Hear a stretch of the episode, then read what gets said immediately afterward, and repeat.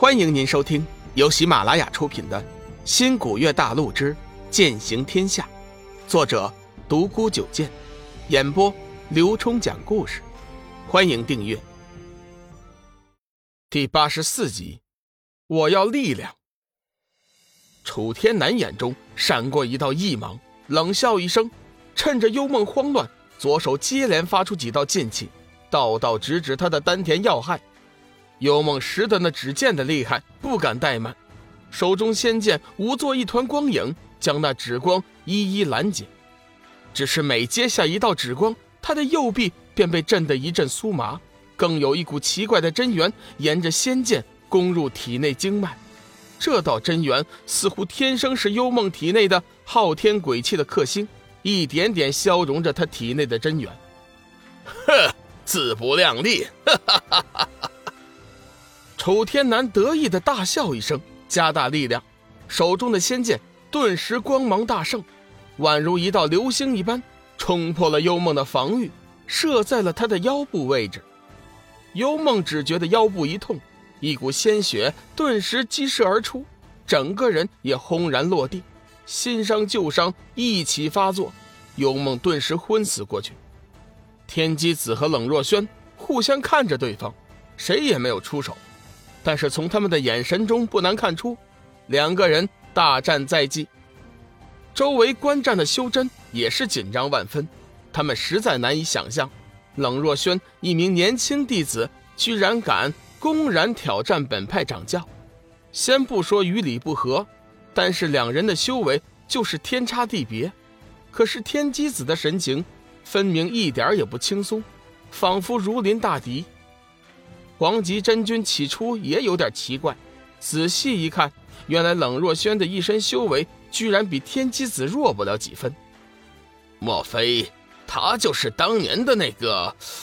哎，黄极真君突然想起了冷若轩的真实身份。天机子是现场最清楚冷若轩实力的人，本来他是不惧冷若轩的，但是现在玄煞和天机两柄仙剑都受到了损伤。手中无趁手的武器，如果冷若轩真的为了护住那小子拼命的话，倒也是个麻烦。他突然想到了一个办法，传音给了冷若轩道：“你若今天执意和我为敌，待我回山之后，便发动那五行颠倒大阵。你若是不与我为难，我便减轻那人的痛苦。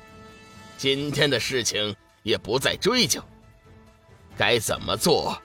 你自己考虑吧。冷若轩脸色一寒，咬着嘴唇骂道：“你太卑鄙了！卑鄙！哼！要不是为了天下正道，你以为我会和你讲条件吗？话我已经说了，给你三十秒的考虑时间。我没有那么多的耐心。”冷若轩回头看了看龙宇，叹息一声：“对不起，龙宇。”随后便飘身而退，回到玄清门的阵营当中。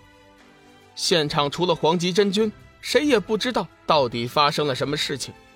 楚天南此时已经指挥着门下弟子用缚妖锁将幽梦捆绑了起来。龙宇看着心中滴血，拼命地凝聚着光能剑，希望能把幽梦救回来。不管怎么说，他都是为了自己才弄成现在这个样子的。我要力量。我要力量！我要力量！龙宇内心在大声的呐喊。从出生到现在，从新古月星到这个陌生的仙剑时代，龙宇第一次渴望自己能拥有强大的力量。一股悲怆的情感从心底升起，他感觉自己的心扉在流血，他感觉自己的眼睛已经模糊一片，眼前似乎变成了一片混沌。天机子、幽梦、冷若轩。所有的人几乎在那瞬间便消失的无影无踪了。勉强收回心神，龙宇发现自己的状态非常的奇妙。他感觉自己的灵魂似乎剥离了肉体，飘散在虚空之中，又像是置身在大自然当中。他看见自己的身体就在地面上，全身被一团白色的光圈包裹着，周围那些所谓的正道修真无不睁大了眼睛。一副惊讶的表情，楚天南祭出混元仙剑，射向自己的身体，但是在那圈白光的保护下，一切的攻击都是枉然。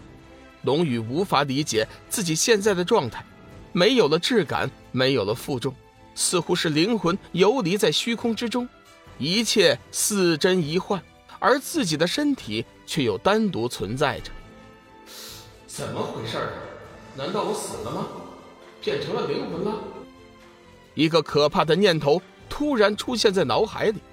啊不不不，我不想死，我不能死，我还有好多事情要做呢。天哪，天哪，为什么呀？为什么呀？就在这时，他感觉自己的胸口一热，一股清凉的感觉瞬间流遍他的全身。